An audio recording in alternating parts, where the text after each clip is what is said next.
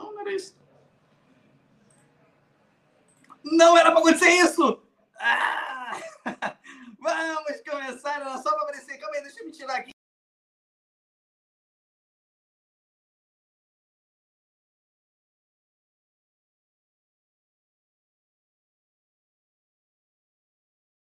Vamos começar nosso programa. Não sei se é gratuito, não. Como que tá aí as coisas, meu amigo? Aqui é o Gerson, começando mais um programa qualquer. Tudo bem? Tudo bem. Acho que tu falou alguma coisa aí, ficou em silêncio, mas tudo bem. Eu me chamo Pedro, é, falo diretamente dos estúdios Sócrates Brasileiro é, para falar de eleição hoje. E aí, como a gente falou aqui internamente, a ideia hoje é, é me inspirei no Tenet, que é o novo filme do Christopher Nolan, e vai acontecer as coisas ao contrário, né? Porque o fluxo do tempo é diferente depois que você vê esse filme. Então, vou, comentar, vou falar do filme, não é spoiler, é só uma ordem invertida do filme. Mas, brincadeiras à parte, hoje nosso convidado é o queridíssimo Bruno Gabrichevski, é, fundador do, do Pelada de Esquerda, professor é, da UFRJ, e o, o, seu título mais importante do momento é pai Taon, pai da, da Mirna. Então, papai, por favor, se apresente, chegue junto aí e fale conosco. Seja muito bem-vindo, Gia. Opa, boa noite. Curti aí que o sobrenome foi muito bem pronunciado, hein? sem reparo nenhum. Pareceu um autêntico polonês. Muito bom. Eu só não sei escrever, mas falar eu sei. Beleza, vamos tocar aí essa, esse trabalho aí, essa nossa conversa. Gê, é, ultimamente tem recebido é, muitas notícias sobre morte da Marielle, que é um assunto que a gente fala aqui sempre. Agora está rolando ameaças de morte a Suelen Rosim, é, a primeira prefeita negra eleita.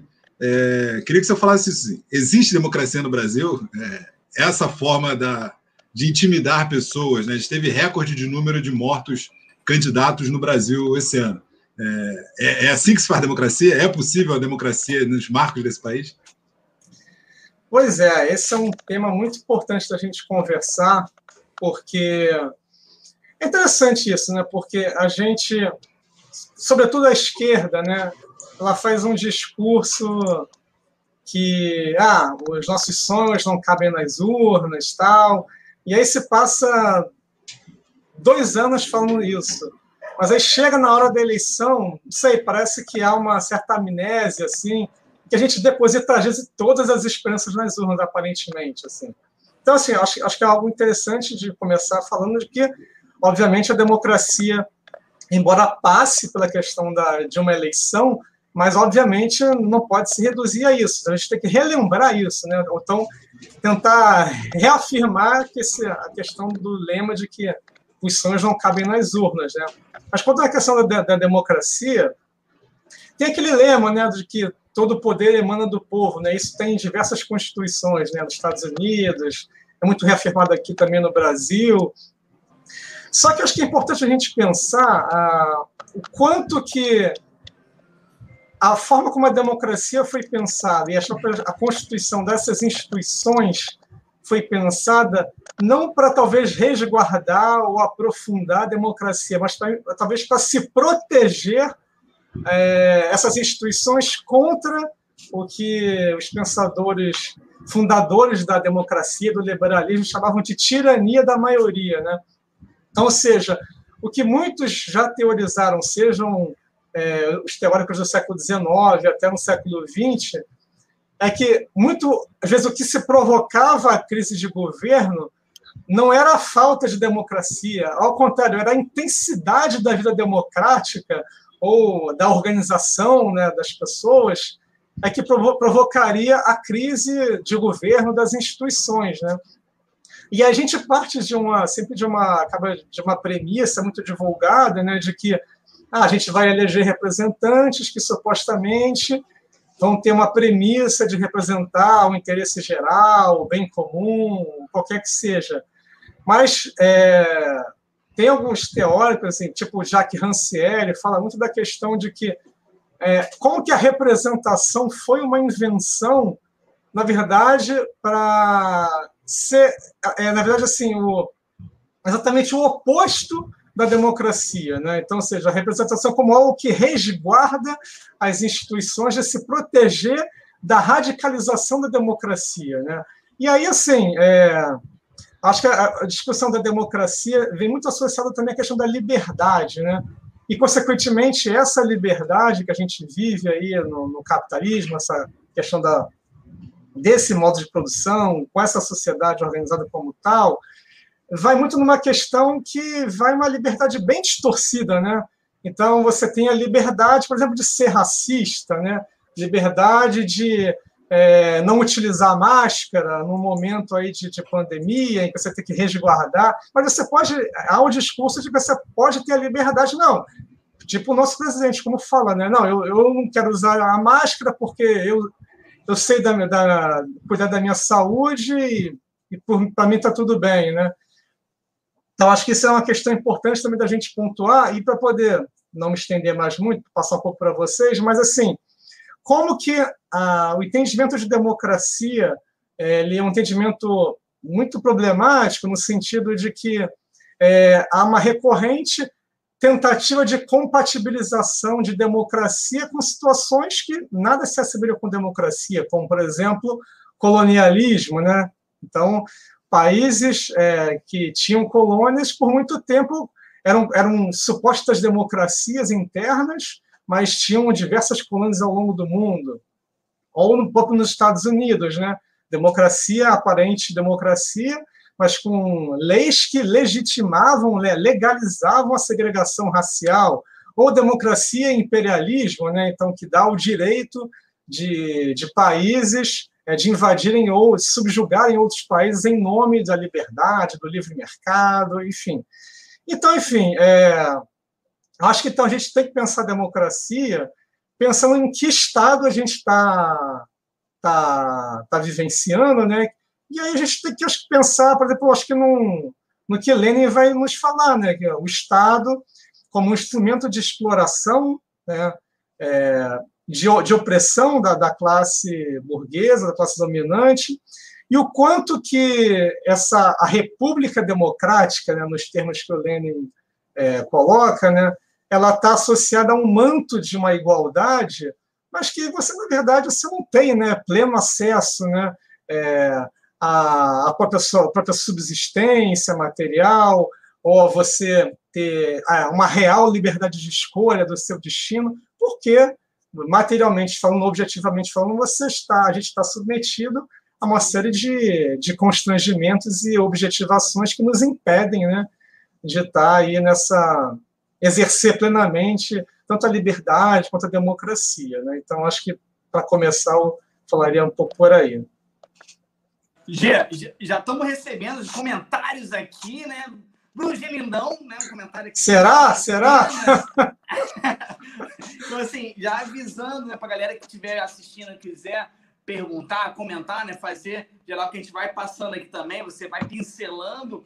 E aí, eu ia entrar especificamente numa numa questão sobre que está falando de democracia e a gente ouve, né, acaba lendo muitos lugares que a democracia está em crise ou a democracia está né, morta, né, nesses sentidos. E aí na, na crise talvez até gramsciana, né, que o morto, o velho não consegue sair do lugar, o novo não consegue assumir, né, tá ali, aí tá no meio de alguma coisa que a gente não entende muito bem. E eu queria que você comentasse um pouquinho sobre isso. A democracia está morta, a gente vive uma crise, não existe, né, seguindo essa linha já desse pensamento que você começou a abordar.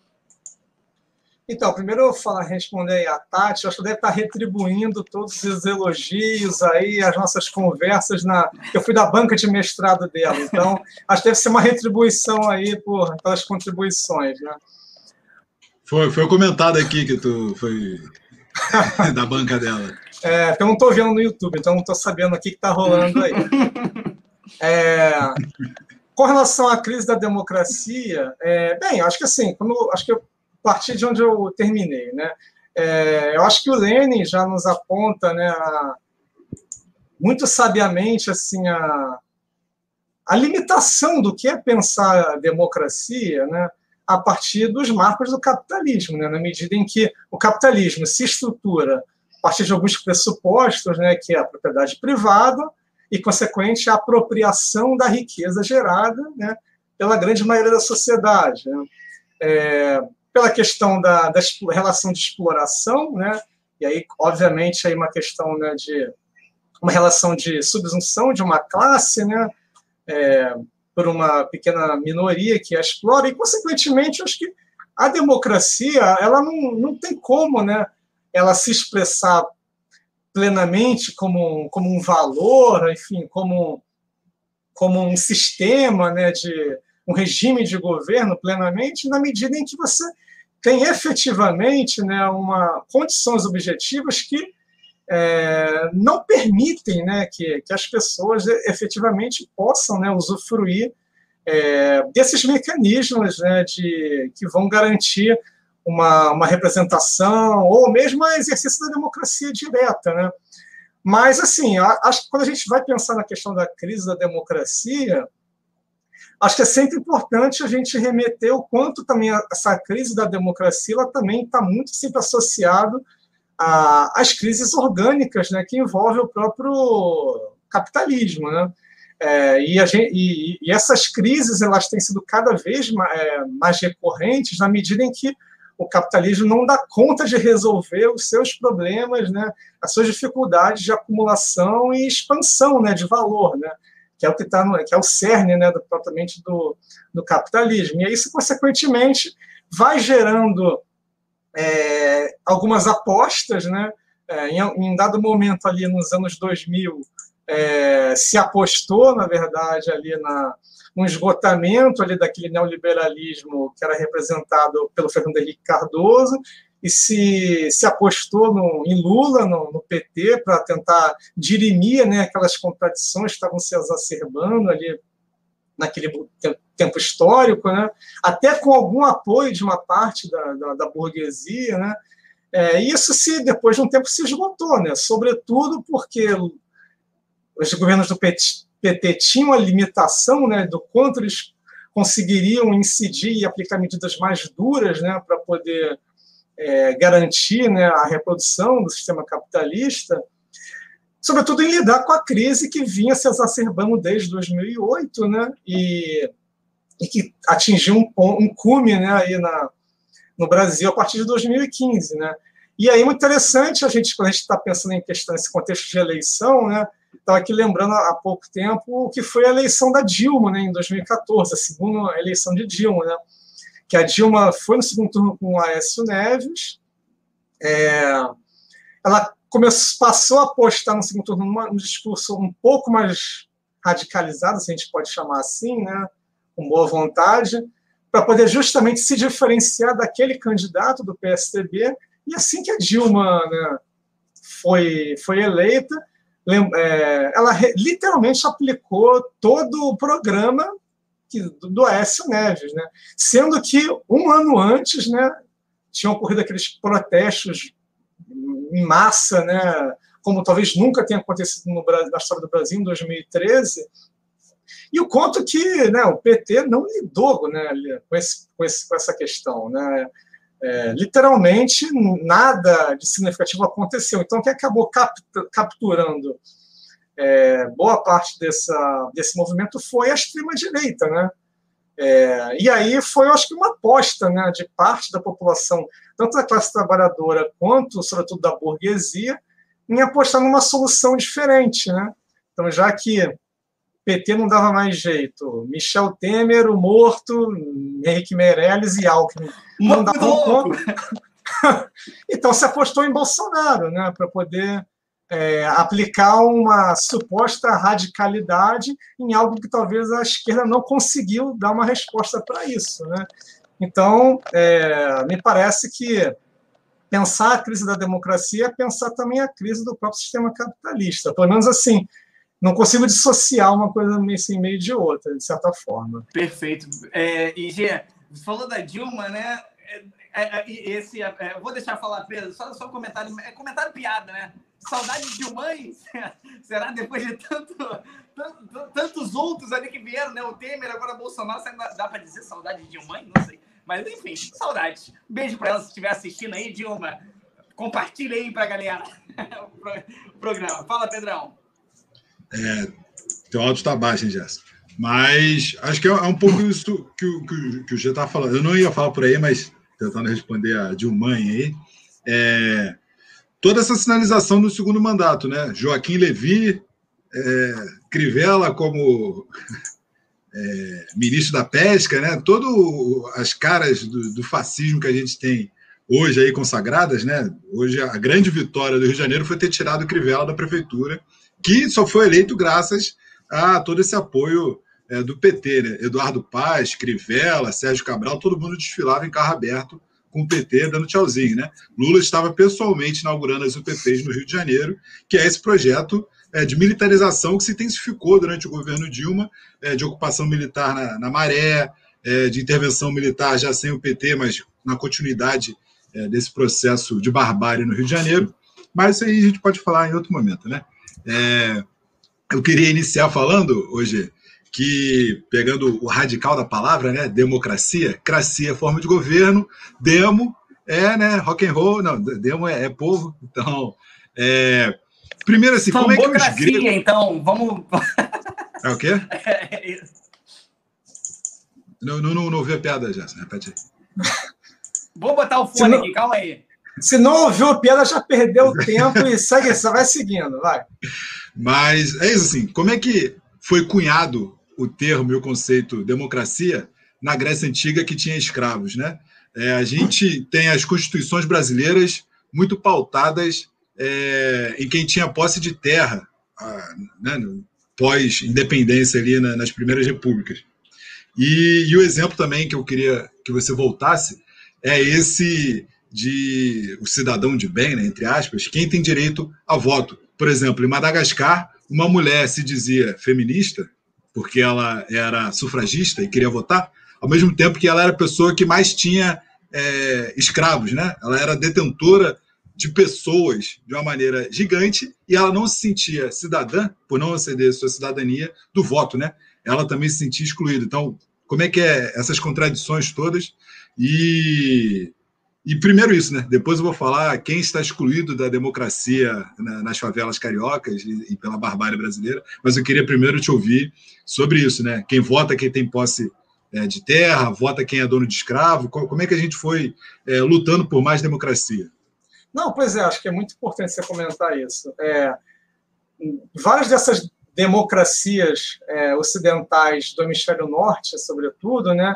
Elas se fundaram através de votos censitários, né? Então, só podia votar quem de fato tinha contribuir, é, comprovasse ter posses, né? então até que pagasse né, uma taxa para poder votar, justamente no sentido de restringir quem de fato é, poderia votar. Então, ou seja, é, por um lado, então a gente tem que, eu acho que é, entender que o sufrágio universal ele não resolve todos os problemas. Na verdade, assim, a burguesia já conseguiu absorver né, o que é como lidar com esse sufrágio universal, mas também o sufrágio universal também ele, ele conseguiu é, se atingir também em parte por conta de uma reivindicação é, de aprofundamento da democracia, né, considerando todos os limites do que, que é pensar essa radicalização da democracia no, né, no, no capitalismo, né, enfim, com todas essas limitações que, que já se impõem propriamente dito, mas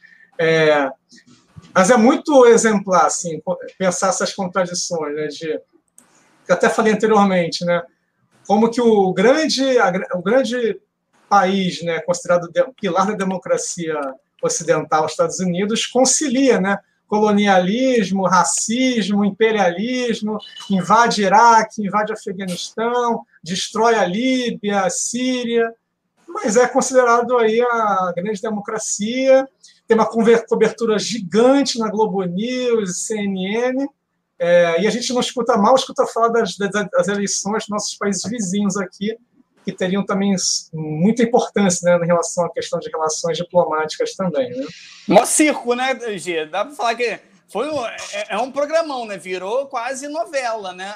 As eleições americanas, né? Para gente aqui no Brasil. Aprendemos Pela... vários estados, né? Que existiam, né? Condados, né? Você sabia nem o que era condado direito. Mas só, só do Hobbit.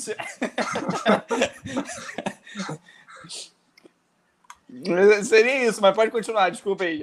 É, não, vou... não, não, vai lá, Pedro. Vai lá. Então vou, vou fazer mais uma pergunta. É... Queria que você falasse também sobre um pouco de necropolítica, né? A gente está falando de democracia com pessoas que têm minimamente acesso às coisas, né? Dentro desse Estado democrático de direito, temos pessoas que são exterminadas pela polícia, né? É, temos pessoas que nas últimas semanas estão sem água em casa no Rio de Janeiro. É, temos Amapá dentro da do Estado Democrático de Direito. É, queria que você falasse isso. Assim. Existe democracia para essas pessoas? É, a gente pensar é, que, que, votar vai fazer alguma diferença? Faz sentido isso tudo? A gente consegue equacionar isso também dentro do Brasil, né? Você falou aí do, dos Estados Unidos. Os Estados Unidos permitiu é, o a ampliação do voto é, para a comunidade preta, enquanto bombardeava Congo e outras nacionalidades da África, né? E estava tudo certo, tudo beleza, né? Para além dos exemplos claros que a gente tem hoje, né? Estados Unidos é quem mais dá golpe e, e é o bastião é, da democracia, né? Estava esperando a China invadir os Estados Unidos. do outro, né? Adora participar da democracia dos outros. Estava ah, ah, esperando a China invadir os, os Estados Unidos para garantir as eleições democráticas lá, pena que não aconteceu, mas é, ou a Rússia, né, a União Soviética, seja lá o que for. Então, queria também te ouvir assim, é, a luta por democracia também é para a gente ter é, acessos mínimos à, água, luz e, e, não morrer pela mão da polícia? Não, pois é, eu acho que isso é um ponto chave, Pedro, porque é, até já fazendo uma mediação com algum um ponto aí do ponto do cinema, né? Vocês vão tocar em algum momento, não sei se você já vai querer emendar depois. Pô, mas, tá, tá exemplo, livre para emendar, já. Você, mas, você por exemplo, aqui. o filme da Democracia em Vertigem, né? Que é lá o documentário da, da Petra, Petra Costa, né? Não é isso? Petra é... então, por exemplo, aquele, o filme da, da Petra Costa, né? É um filme assim bem construído, assim, do ponto de vista cinematograficamente falando, eu acho. É, mas que assim, né? Tem o, o tom que ela imprime para a narrativa, assim, do parece que de fato assim a gente vivia é, embora até faça algumas ponderações, tá? Não, não, vamos ser injustos, mas assim, mas ela constrói acho que uma narrativa que parece que de fato a gente atingiu ali um, uma plenitude da democracia naquele momento da, durante os governos do PT. Ou pelo menos assim, ou auge do que foi possível até o momento, talvez. É, só que, bem, bem antes disso, até conforme o Pedrão já citou, né? Lula inaugurou e ajudou a inaugurar as OPPs que violaram os direitos humanos, assim, invadiram a casa das pessoas, Inclusive, Lula fez declarações lamentáveis no sentido de ah, tem que entrar mesmo aqui, bandido. Vai reprimir a pessoa certa. Isso, isso, é. Então, assim, é... então, assim, se constrói, acho que uma narra... se construiu ali uma narrativa, né, que, no mínimo, eu diria problemática, né, no sentido de que a gente tinha ali uma democracia é, vigente, e isso foi quebrado a partir da destituição da Dilma, a partir das ação, da ação dos parlamentares do, do, do juizão lá. Então, sim, é de fato assim, é algo que a gente tem que realmente é, pensar a respeito na medida em que, efetivamente, a democracia, no sentido de pensar em termos de, do exercício da democracia, e bem, isso aí não chegou a, a, garantir os direitos das pessoas. Isso não chegou para as pessoas da, favela desde sempre, na verdade. Né? Então, é desde sempre a gente vê os noticiários que vão estar explorando aí o quanto que a polícia atira de helicóptero como se fosse Call of Duty, né? Do, enfim, e é uma coisa absurda, né?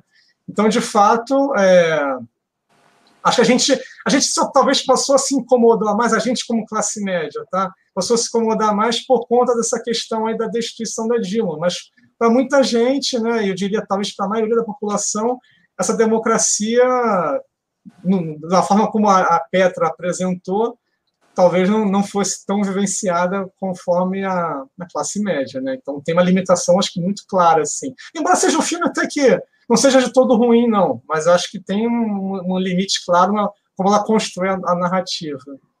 É, G, é, vou trazer duas perguntas aqui que no, no YouTube tá, tá valendo. Pedrão, meu áudio melhorou agora? Tá me ouvindo um pouco melhor? Beleza, aqui. Aqui o, o, Gustavo, que eu imagino que seja seu parente, acho. Não, sei se tem um W aí no meio, né? Um Z que possa ter uma coisa diferente.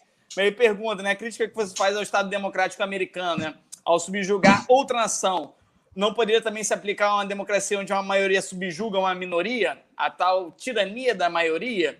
E aí vou trazer a outra pergunta, Gia, aí do, do Anderson Leonardo, né? Você falou da, do, de PT e suas alianças com a direita. Como a esquerda radical, se chegasse ao poder, poderia governar sem cometer os mesmos erros e abrir mão de seus ideais numa democracia capitalista, né? Basicamente o que a gente vive. Você quer que eu deixe as perguntas aqui, Gia, enquanto você vai respondendo?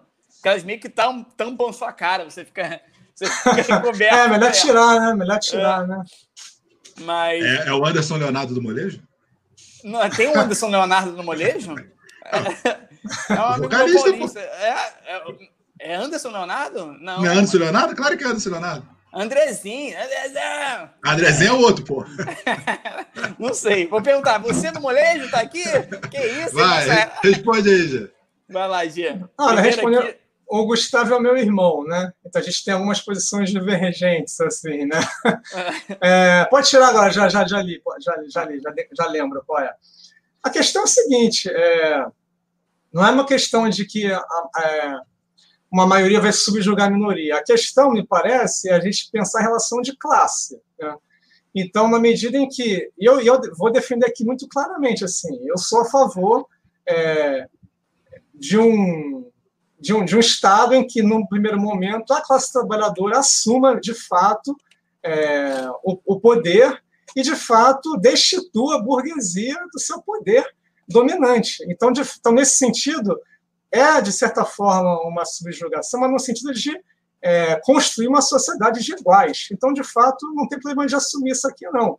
É, o que é diferente de é, defender tortura, defender, enfim, é, pena de morte, enfim, é, isso aí não tem nada a ver. Agora, no sentido de pensar que a, maioria da população tenha que ser, é, ter, ser dona né, do seu, da, de sua vida, de, contro, de controle da sua vida, do Estado, do seu trabalho, eu defendo mesmo, tá? então não tenho problema com isso não, tá?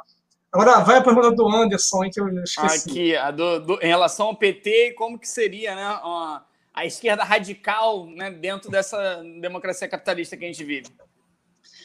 Olha, então, é, acho que primeiro assim, a gente tem que pensar assim, o que, que a esquerda, usar os termos que o Anderson usou, o que, que a esquerda radical pretende, vamos dizer assim, vender como peixe né, para o seu eleitor. Né? É, e aí, acho que assim, se a esquerda chamada radical é, quiser vender um peixe de que vai ser radical e como a Dilma fez, né, de chegar lá na hora e fazer, fazer tudo diferente, ela vai estar de fato enganando as pessoas, né? Então acho que essa é a primeira limitação. E eu acho que assim, claro que assim, não é uma não é uma uma, uma questão fácil, né, em ser um candidato e estar tá nessa posição de, de esquerda radical. Agora, acho que tem, tem o, o, limite assim, no sentido de que como a gente constrói né, é, essa campanha é, eleitoral, uma campanha radical. Primeiro, assim, é, é pensar de que é, essa campanha eleitoral ela tem que estar, tá, eu acho que, calcada numa construção é, histórica de que as pessoas assumam como pauta, né, e aí, sobretudo, a classe trabalhadora assuma como pauta aquelas proposições que vão desaguar no que aquele candidato, aquele candidato ou candidata vai vai estar tá sendo ali o porta-voz. Né? É, e eu acho que é pensar que é, é necessário que, numa hipótese de eleição, o que é difícil, né, é, uma pauta radicalizada, é pensar que realmente vai ter que é, fazer uma, um governo que não pode se sustentar somente né, pela, pelo parlamento, vai ter que governar junto com, com o povo, vai ter que criar instrumentos de democracia direta, de, de vai ter que criar conselhos, é, enfim, aí conselhos de bairro, vai ter que criar conselhos que de alguma forma é, instrumentalizem a população para se tornar, de fato, é, uma, uma salvaguarda a qualquer tentativa né, de golpe por parte da, da, burguesia que efetivamente vai se insurgir. Né? A, a Dilma não precisou fazer muita coisa para poder ter a burguesia no seu encalço e, e de fato, tirá-la. Assim como o João Goulart também, né, que até tentou né, é, reformas de base é, até mais radicalizadas até em comparação a Dilma, e também acabou pelo mesmo destino. Então, me parece que acho que um, um, caminho possível, que é difícil é apontar uma solução mágica, né? mas é pensar de fato uma situação ali que eu posso chamar de duplo poder, né? que é você de fato constituir, ter o poder de governo, mas também ter o poder do povo ajudando a sustentar esse governo, né? que seja um governo representativo dos trabalhadores. Algo, por exemplo, como teve ali a situação de duplo poder ali durante a Revolução. O que é isso aí?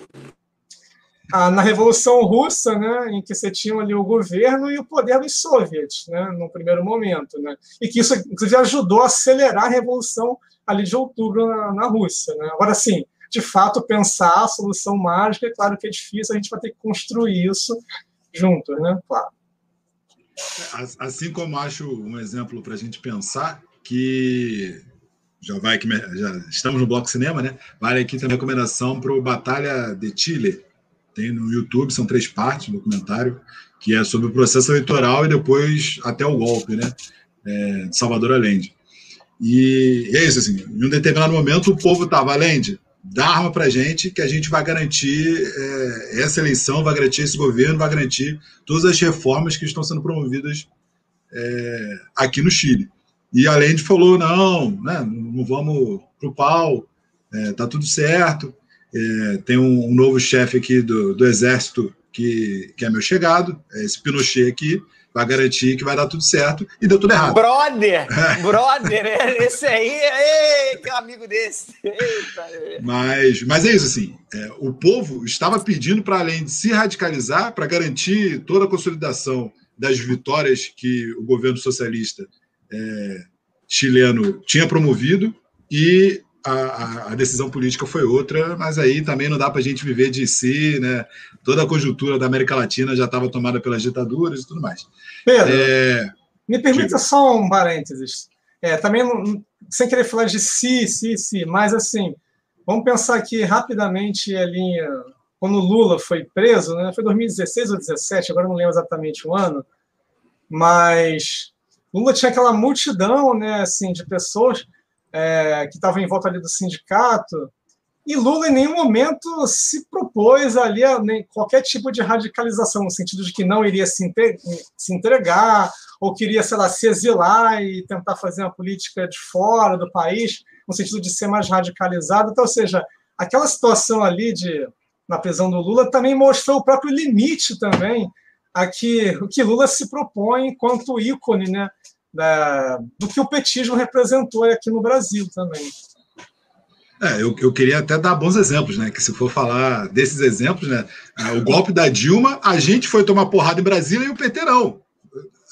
A gente, a esquerda, defendeu mais o governo PT e a permanência do governo PT enfrentando esse golpe do que o próprio governo petista. Então, assim, são todos esses limites de, de que ah, pode se afundar em barbárie porque a gente vai disputar a eleição é, presidencial que vem. Tá tudo certo, tá tudo bem.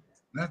O povo aguenta tomar porrada e ser morto direto durante o fascismo, que a gente vai votar de novo, vai salvar pelo voto.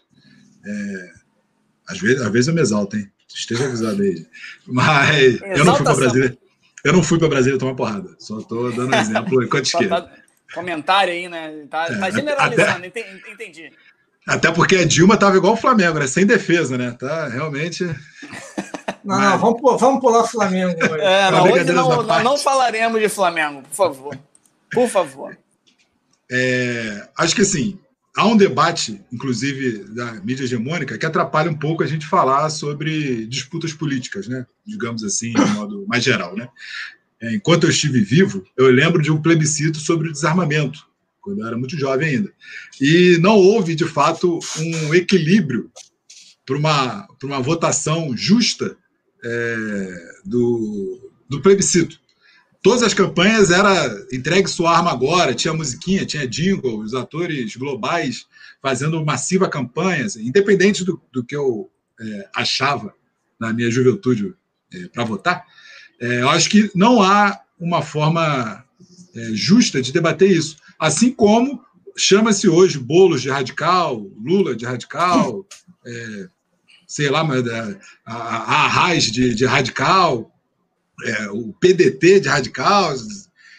O, o Boulos é chamado de radical porque ele quer que as pessoas tenham teto, né? não, não durmam nas ruas. Tem, o, voltou um vídeo hoje no, no WhatsApp, aí, no Twitter compartilhou, do Maluf no Roda Viva, ah, sendo encarado como, tá, como, tá sendo encarado como radical. Esse não, vídeo aí tá, tá, tá, indo pra tudo que é lado já. É, é, é, é aquele Roda Viva, o, o, Maluf era o cara mais consciente da sala. Aquilo ali é um negócio que é assustador. assustador. É exatamente isso. Assim, é um desespero tu ver a parada, porque as pessoas querem ser livres para fumar cigarro em, em, local fechado. E o Maluf fez uma, uma lei que proíbe você fumar em lugar fechado. E a discussão tava. Assim, o pessoal brincando que era choque de cultura, mas é isso, assim, defendendo as barbáries totais. Então, Ser livre para é... usar o cinto de segurança, né? Eu não quero usar o cinto de segurança. tipo, que, maluco, que isso? tipo, meu Deus, meu Deus. Tu viu essa, Gê? Já chegou aí na. Não, não chegou ainda não. Não chegou no teu WhatsApp? Chegou, vai chegar. Chegou. Vai te, chegar. te manda hoje à noite. Te manda hoje à noite, tu vê amanhã de manhã. Ah, amanhã eu vejo. É, lá para três da manhã eu vejo. Mas eu queria que você falasse sobre isso também. É, é possível também exercer democracia no, no ambiente desse, assim? Que, que a, a, a, queridinha do Brasil faz comercial falando que tem medo do que vai acontecer na eleição do Lula em 2002? Assim? É possível? Não, pois é, eu acho que talvez o que os nossos candidatos que a gente apoia ou tem alguma simpatia, talvez é, não tenha que ter medo de se reafirmar como radical e aí de fato construir, né, os, é, é, adjetivar efetivamente o que, que é, é, a ideia de ser radical, né? Porque se, é, se for radicalizado só, somente a questão da, de, de ter um teto para morar, um, enfim, comida no, no, prato, isso é nada mais, nada menos do que o básico do básico, né, do que se esperava do, do liberalismo, do liberalismo ilustrado, né? Então, de fato, é, então a gente precisa realmente pensar o que, que a gente, como a gente se reafirma como radical, né? Então, assim, nesse sentido, é claro que é, a ideia de radicalização aí ela tá, tá muito até rebaixada, né? Assim, ela é o mínimo que a gente tem que mostrar, perseguir como dignidade humana, né? E aí, obviamente, é, também é isso que mostra a miséria que a gente vive em termos de, de pensamento e construção é, de como lidar com a vida, né? Então, ou seja, se radical é isso, porra, o que, que esses caras querem, né? E eles não têm, na verdade, eu acho que o pior é isso, eles não têm vergonha de assumir que não se importam que tantas pessoas morram para garantir a reprodução né, e a continuidade dos seus CNPJs. Né? Acho que a pandemia ela exacerbou. É, se alguém tinha algum tipo de expectativa com um caráter civilizatório, que é que o capitalismo poderia ter a partir da pandemia, gente, isso está rasgado, né? Acho que o dono do Madeiro mostrou muito bem isso quando ele falou lá atrás que não se importava com 7 mil pessoas morrendo, né? Já estamos aí com 170 mil, né? Sim. Enfim, então, ou seja, é, eu acho que a pandemia ela foi muito ilustrativa por isso, é mostrar é, o, o grau descivilizatório que o capitalismo nos coloca né, enquanto modo de produção da vida. Né? É, G, eu, eu ia seguindo essa pegada, acho que, que é, a gente ouve muito né, na TV, principalmente depois agora da, da, dos números que a gente acaba tendo né, pós-eleição, né, da, da, verificação das urnas, que muita gente não foi votar e fica nessa, nesse comentário de uma decepção, talvez, da, em relação aos personagens políticos. Parece que é, uh, os personagens políticos não são suficientes, né? Então, assim, ah, não, as pessoas não estão indo para a urna porque elas não estão comprando é, essas pessoas, né, esses candidatos ou o projeto que eles apresentam. Quando você, o que você está me falando aqui, basicamente, parece que é uma decepção completa com o capitalismo, que nesse momento né, é, demonstra o que a gente já sabe, o capitalismo ele quer lucro, né? Ele não se importa com vidas, né? Não se importa em explorar mais, até porque todos os bilionários ganharam mais dinheiro nesse período, né? Aumentaram suas riquezas enquanto pessoas morriam, né? Perdiam seus empregos, é, em situações informais, né? Acabavam ficando tempo sem trabalhar, tendo que se virar. E aí eu acho que a, a pergunta é direta.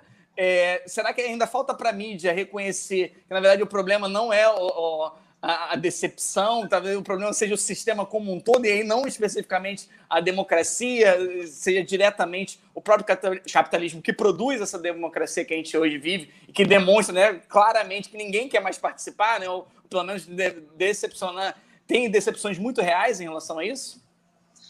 Então, acho que é muito evidente que, que a população, de fato, está desacreditando desse sistema eleitoral, pelo menos como está se colocando, né? Porque por mais que a pandemia acho que tenha agravado né, a questão da, da, abstenção, dos votos nulos, né, no caso, mas sobretudo da abstenção, né?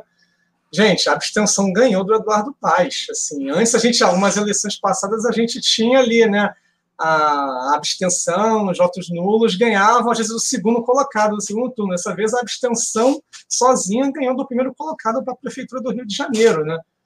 Então, ou seja, é, me parece muito claro que realmente é, há uma desacreditação né, em relação a, ao que, que se apresenta para a população né, e o desafio imenso que é a esquerda, e aí estou me incluindo nisso também, tá? É, como que a gente apresenta saídas né, para esse momento. Agora, a imprensa não vai, não vai dessas saídas. Não vai reconhecer uhum. nada disso. Né? Então, esqueçamos isso. Né? Não vai ser ali o Otávio Guedes, o Merval Pereira, a Miriam Leitão que vai nos dar a luz para isso. Né? Com certeza não. E aí eu acho que a gente vai ter que ter um desafio enorme né?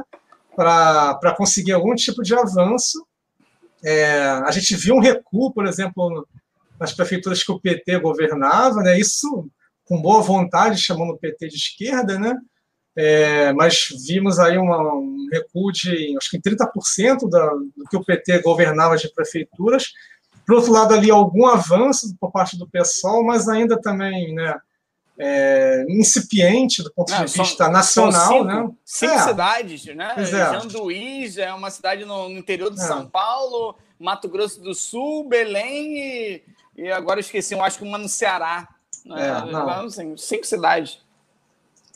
Não, pois é, então eu acho que é isso, assim, é, é o desafio da gente pensar é, o que, que, de fato a gente consegue apresentar como, como saída, né? E eu acho que, assim, é, essas eleições é, mostraram, assim, uma, uma, tentativa nesse sentido, mas ainda também limitada, né? Porque é, mesmo o Boulos, né, que talvez tenha sido o candidato da esquerda com maior visibilidade, por conta de ser a maior cidade do, Rio de, do, do Brasil, mas teve aí toda a questão também de uma tentativa ali de também abrir diálogos com, a, com frações da burguesia também, né? Assim, eu sei que é difícil, sabe? É, é, tá nessa posição de candidato, né? Então, é uma posição ingrata também, né? Mas, assim, é... mas, por outro lado, também é pensar o quanto que essa democracia no Brasil, né? Ela se apresenta como, como uma democracia que se constrói com grandes coalizões né, nesse momento. Né? Tanto que Boulos fez esse movimento de tentar se aproximar de parte de uma fração da burguesia paulistana também, né? por mediação ali da Paula Lavigne, Paulo é, Veloso. Então, ou seja, é, como é que ele vai conseguir governar efetivamente? Vai, vai, vai revogar todo. Ele, ele iria revogar todas as OS que controlavam lá os equipamentos públicos em São Paulo, não sei se iria fazer, porque o discurso, não sei se é, do que ele deu de declaração, não sei se iria fazer. Então, ou seja, é como a gente vai realmente pensar uma pauta que a gente consiga apresentar uma saída. É um desafio enorme, tá? Um desafio enorme que a gente não, não, dá, não vai dar conta de fazer isso aqui, mas é, é o que a gente tá se, já tem que pensar isso para 2022 pensando tanto em eleição, mas quanto o cotidiano mesmo, porque é um cotidiano avassalador de contra-reformas o tempo todo. Mas Beleza. vamos seguir aí. Beleza. Tô ouvindo não, Pedrão. Ah, tá com o áudio ligado, né, Fera? É que eu fiz um teste de áudio aqui.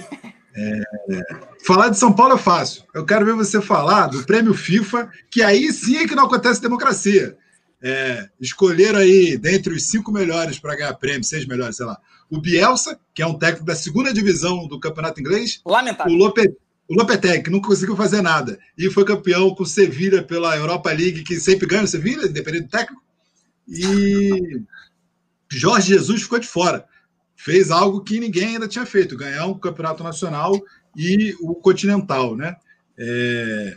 E outros exemplos aí, eles têm o Gasparini aí, que eu gosto muito de assistir os jogos da Atalanta, que tirou. Né? Quem, quem conhecia a Atalanta dois anos atrás? Né? Hoje em dia a pessoa não sabe onde é que fica Bergamo, Atalanta e afim, não sabe falar o nome de três jogadores. E ainda assim todo mundo sabe que a Atalanta está disputando a Champions League, quase foi campeã é, italiana e tal, isso tudo é, é, trabalho técnico. E essas pessoas não são escolhidas. Por que, que não há também democracia na FIFA?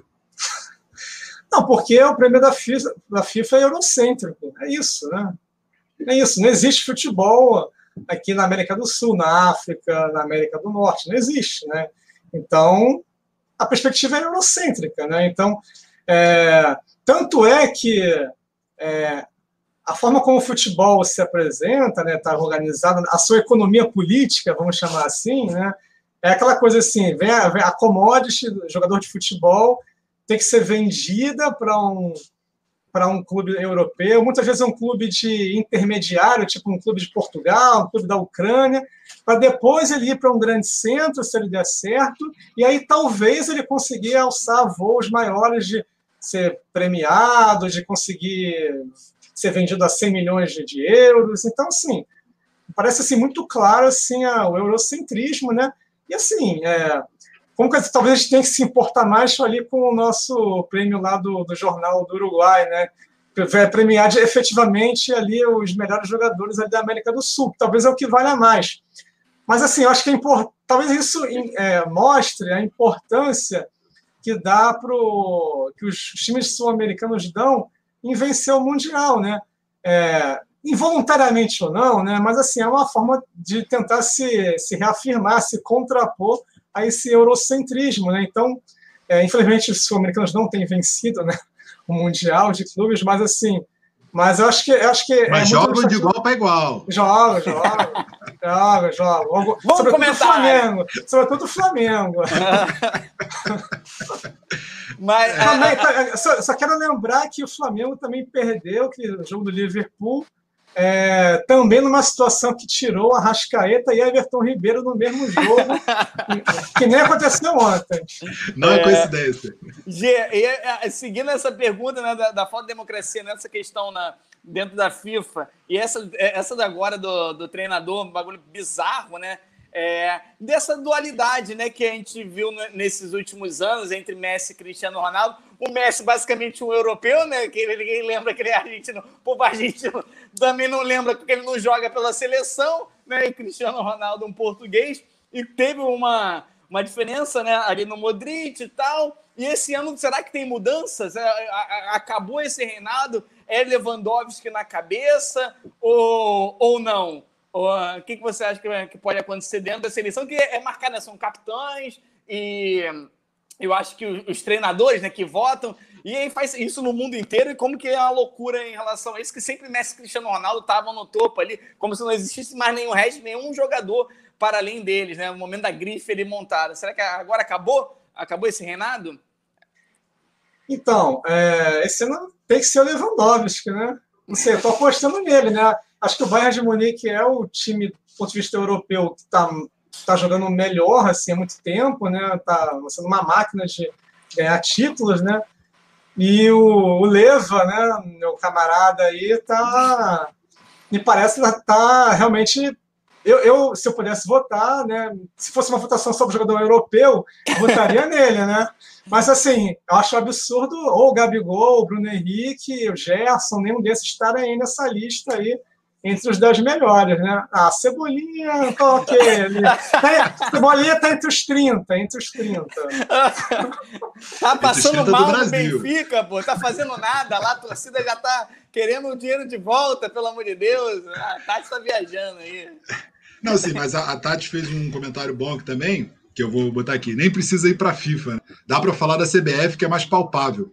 E aí é muito isso, né? É, como é que é o método de escolher quem é o presidente da, da CBF? Quantos presidentes da CBF foram presos é, nesse último ciclo, né? A própria relação lá do Platini, é, inclusive apareceu uma foto recentemente aí do Maradona com a camisa é, Diga não às drogas e o Platini com a camisa Diga não à corrupção, né? Que anos depois seria um, um, uma Enfim, tragédia. hipocrisia! é, é, isso, obrigado. É, Para os dois, mas é, a gente tem que lembrar também que a FIFA tem mais filiados do que a ONU. Né? Sim, tem, sim. tem mais nações é, aceitas na FIFA por ter esse, por querer fazer mesmo um sistema de votação e curral eleitoral é, de agradar países e nações do que nem, nem, não vou defender a ONU aqui também que não, não tem não, é, é, sem defesa ah, que nem o Flamengo né? É demais é demais mas, mas Conselho de Segurança da ONU é, vocês entenderam para onde está indo a minha argumentação né não estou aqui para passar pano para a ONU também é, enfim, para acelerar aí, que o papai tem que sair, a gente vai ficar aqui com o programa. Papai depois. vai ficar off? Papai tá off daqui a pouco. É, queria entrar no assunto educação, Gê. É, o processo de eleição sindical. É, escolher quem é a chapa do Andes, escolher quem é a chapa do CEP, escolher quem é diretor de escola ou de unidade essas todas são conquistas é, fundamentais. É menor? Faz diferença a gente escolher ou não é, quem nos representa, não só sindicalmente, mas também na instituição? Queria ouvir você falando sobre é, essa parte também institucional. Eu acho que a gente tem que pensar o quanto que a possibilidade de escolher, é, seja o diretor da escola, seja, enfim, a, a direção sindical, está atrelada a própria luta de classes, né? a própria organização da classe trabalhadora. Então, se a gente entender isso como uma forma de, de ascenso, né, de, de reivindicação, de como essa classe consegue se organizar e levar adiante é, as suas pautas, me parece que sim, é positivo nesse sentido. Né? É, ela não vai resolver todos os problemas, obviamente, sobretudo a questão de escolher o diretor de escola, mas pegando aqui a trajetória do Estado do Rio de Janeiro, né, teve uma trajetória de diversas é, mobilizações e greves, tanto greves de profissionais de educação quanto greves, né, ocupações de escolas né, por parte da juventude. Então, nesse sentido, foi uma conquista, né, que, obviamente, né, os governos estadual, o governo estadual tentou instrumentalizar ali, tentou até atrapalhar que alguns diretores tomassem, tomassem posse, tentou fazer um curso é, de capacitação de diretores pela FGV, um curso nada a ver. Mas, assim, entendendo né, que isso pode exprimir é, essa organização em ascensão, né, me parece, obviamente, é, que tem o seu valor, né, com certeza absoluta. É, que é que, justamente, é, a gente vem percebendo isso na, nas universidades, né, que é a tentativa de, de instrumentalização por parte dos interesses do, do governo federal, né, que é de nomear reitores aos quais a comunidade universitária não referendou é, em parte por parte das urnas, né, na, na sua consulta né, interna. É, EG, eu ia pedir para entrar especificamente nisso, né, para a galera que está assistindo a gente, vai, ou estiver ouvindo, como que funciona um pouquinho dessas eleições nas universidades, né? a questão do voto dos alunos, do voto né, da, dos professores, dos servidores, e aí chega, né, forma essa, essa lista depois como que isso é chancelado. E, co, e, como tem acontecido também, né, que já tem gerado diversas polêmicas de golpistas, né, né de, de, de, grupos né, que acabam assumindo por não terem vencido nessas eleições. Tem como dar uma breve explicação para a galera? Vamos lá, vamos lá, rapidinho. Então. Pleito. Então. Ah, bem, é, existe, na, existe uma legislação que vai, vai, vai definir que a consulta eleitoral, a consulta eleitoral das universidades, ela tem que se organizar em 70% de peso dos votos por parte dos professores e 15% para os estudantes e 15% para os técnicos administrativos. E aí é, se realiza essa votação, É, e aí é enviada uma lista tríplice para Brasília, e aí nessa lista tríplice Brasília, o governo federal pode é, indicar quem ele quiser dessa lista tríplice, dessa, dessa lista de três pessoas.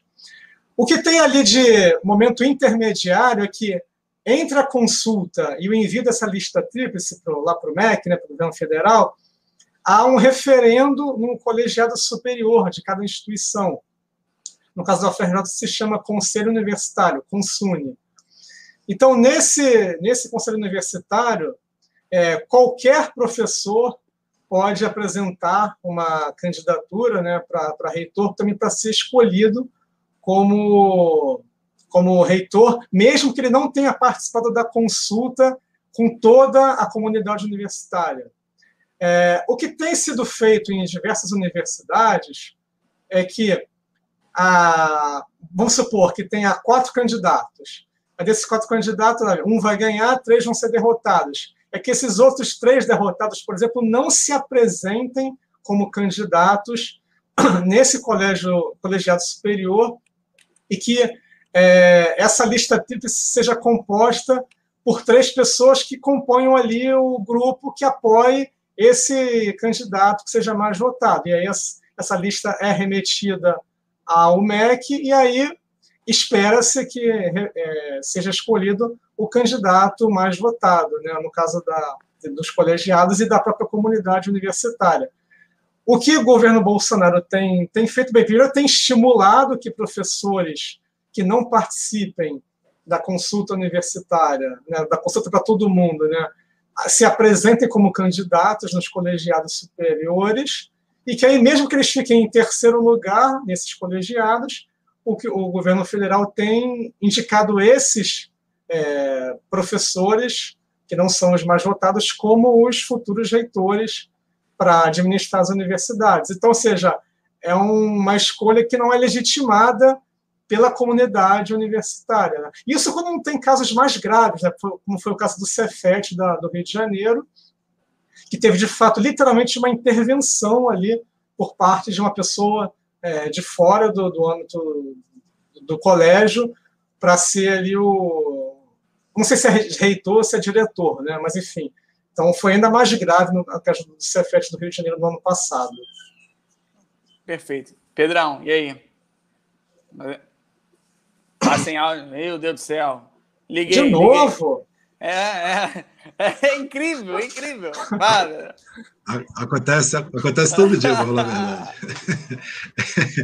É, é, porque eu respeito as pessoas falando, aí eu fico quietinho aqui em silêncio. Vocês, vocês não sabem valorizar também é, essa parte. Mas, enfim, eu que trabalho hoje. Aí, ó. É, é hora de acabar lá. Tá um aviso.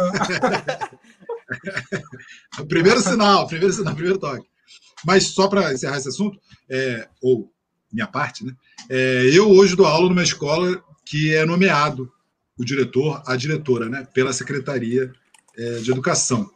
Não tem independência é, na escola para poder eleger dentre seus pares quem vai ser o diretor ou diretora da escola. Na minha escola específica, que ela é muito grande, é, os nomes que aparecem me contemplam e é, normalmente a disputa ali entre nós é, é quem a gente escolheria, digamos assim. Né? É nomeado quem a gente refenda, refen, Dar, daria um referendo, é, pra, daria o um aval para a pessoa. Mas, por exemplo, as outras escolas do município, isso não acontece. A gente teve pouco tempo atrás é, uma pessoa bolsonarista é, à frente de, de uma escola. E é um pouco de tudo, né? Não só pela perseguição política, é, por é, né, travar as condições boas de ensino, tem uma postura quase de militarização da escola, né? Uma pessoa que não tem legitimidade de fato de estar ali, né? Ela está é, sendo referendada só pela, pela Secretaria de Educação, que, dependendo do seu interesse político, pode ser também é, mais repressivo ou não. Então, Queria que, que, você falasse isso aí também. É, foi uma grande vitória, não só das ocupações de escola que você falou, mas montou-se também um, um, diretores antifascistas no estado do Rio de Janeiro, que até um amigo nosso de Pelada fez parte. Mas é isso, consegui fazer enfrentamentos mil de uma política que vem da Secretaria de Educação, que é aviltante para a nossa condição de trabalho. Não, acho que, que mostra a necessidade do, dos coletivos né, de professores, né, nas, das instituições se organizarem, né, para se contrapor a essa série de determinações que, que vêm externas, né, que eles não têm respaldo, que provocam desconfortos, mas que muitas vezes as pessoas, até justamente, né, assim, é compreensível, né, ficam receosas né, de se contrapor, de se insurgir, mas assim, gente, se a gente realmente não se organizar, a gente não, realmente não vai conseguir responder a essa avalanche né, de, de, de medidas tão incisivas, né, no sentido de querer impor condições às quais a, a gente não, não dá respaldo. Né? Eu só queria também falar, é, esqueci de falar um detalhe na questão da, da consulta universitária, é que a legislação na universidade ela impõe né, essa, esse peso maior para os professores, mas geralmente as universidades, quando faz essa consulta com todo mundo, estudante, técnico e professor, faz por questão de peso proporcional, de um terço para cada segmento né, da comunidade universitária. Então, é algo para também amenizar. Né? No frigir dos ovos, acaba que, acaba que o peso do professor tem mais peso, na verdade, porque existem menos professores do que estudantes, por exemplo, mas fica um pouco mais equilibrado em comparação a se fosse 70, 15, 15. Né? Mas eu acho que é por aí, assim, acho que é como a gente consegue res responder né, a essas medidas, que foi algo. Por exemplo, hoje teve uma, uma tentativa aí de, de, de bomba né, nas universidades, né, que era a tentativa de que as universidades tivessem que voltar ao ensino presencial a partir de 1 de, de janeiro. Né? Sim. E aí isso teve uma repercussão. Eu acho que o governo faz muito isso de propósito também, de tentar jogar esses, essas bombas e ver como é que se responde, é, para ver se cola ou não. E tanto que é, é comum esse governo também recuar de medidas que ele mesmo coloca. Mas isso mostra também a disposição que esse governo tem também de implementar medidas que cheirem ali um autoritarismo nesse sentido, né? E estreitem ainda mais qualquer possibilidade mínima de democracia, mesmo uma democracia nesses marcos assim mais restritos, mais formais, mas que a gente tem que tentar resistir para minimamente é, garantir uma melhor condição de trabalho, mais respeitosa, mais fraterna, né? Gê, meu querido, acho que bateu aqui na nossa cota de horário de exclusividade contigo, né? Senão vão, vão, ter que pagar um pouco mais o seu cachê, né? Recebemos aqui o, o contrato acertado, estava aqui um período de uma hora.